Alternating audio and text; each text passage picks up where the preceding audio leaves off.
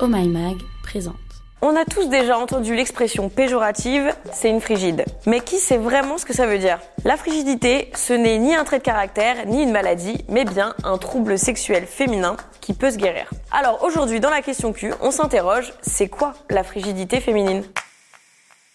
La frigidité, aussi appelée trouble du désir sexuel hypoactif, c'est quand tu n'es pas du tout attiré par le sexe, que tu es insensible au plaisir de la chair. Et ça, ça concernerait quand même 10% des femmes. Certaines femmes ont quand même des rapports sexuels et s'en accommodent, d'autres vivent ça comme une fatalité. Et c'est plus embêtant parce que ça a un impact sur les relations intimes et la manière dont on se considère. Alors attention, la frigidité ne doit pas être confondue avec l'anorgasmie. Ça, c'est quand tu es incapable d'atteindre l'orgasme lors d'un rapport sexuel, mais que tu ressens tout de même du plaisir. Alors à ne pas confondre non plus avec la dyspareunie. Là, c'est quand tu as mal pendant un rapport sexuel. Mais évidemment, la définition théorique de la frigidité est à nuancer. Il y a une distinction à faire entre la frigidité primaire, là c'est quand tu n'as jamais éprouvé le moindre désir sexuel, c'est souvent dû à des causes psychologiques, et ça peut aussi être dû à l'éducation que tu as reçue. Alors n'hésite pas à faire une sexothérapie si tu te sens concerné. Ensuite, la frigidité secondaire, elle arrive alors que tu as déjà connu une vie sexuelle, épanouie ou pas. Ici, les causes sont multiples. Ça peut survenir suite à un accouchement, le corps de la femme se retrouve chamboulé, sécheresse vaginale, douleur, changement hormonal,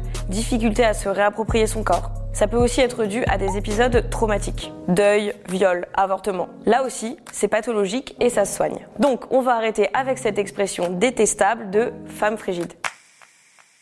Cette formulation, elle est utilisée à tout va, et souvent comme une insulte en fait. C'est presque devenu un synonyme de coincé, froide, insensible ou encore psychorigide. Mais en fait, peu de gens savent ce que c'est vraiment la frigidité. Alors pourquoi ça pose problème de banaliser cette expression sans savoir ce qui se cache réellement derrière? Alors déjà, c'est insultant, parce que c'est faire un lien entre un syndrome et un caractère présupposé. Spoiler, on peut être frigide et ne pas être coincé. Mais cette insulte de femme frigide, elle vient aussi en creux dessiner une injonction celle de dire que la femme doit toujours être dispo pour sexer et donc avoir envie tout le temps. Donc en fait, si t'as pas envie de sexe, bah t'as un gros problème. Alors là, on tombe directement dans le cliché sexuel de la femme objet. À partir de là, dire d'une femme qu'elle est frigide, eh ben c'est hyper mal connoté dans notre société qui valorise énormément le sexe. Et enfin, dire d'une femme qu'elle est frigide parce qu'elle n'a pas envie de sexe pendant un certain temps, eh ben c'est aussi mettre en danger la notion du consentement au sein du couple. Quelqu'un qu'on a traité de frigide ou qui se perçoit comme tel va avoir tendance à se culpabiliser et à céder, voire même se forcer pour un rapport sexuel.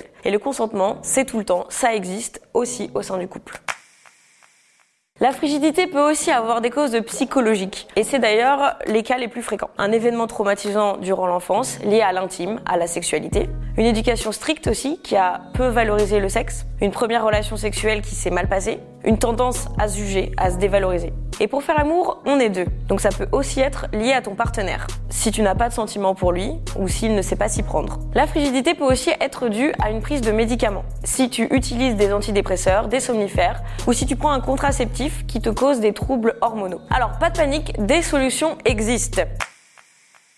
Souffrir de frigidité n'est pas irrémédiable. Si tu te reconnais là-dedans, ne culpabilise pas et surtout ne te force pas à avoir un rapport sexuel parce qu'en fait, ça pourrait générer des traumatismes supplémentaires. En revanche, n'hésite pas à aller consulter un, une sexologue ou une sexothérapeute. Faire une thérapie personnelle pour identifier la cause du trouble va t'aider à dépasser ce blocage.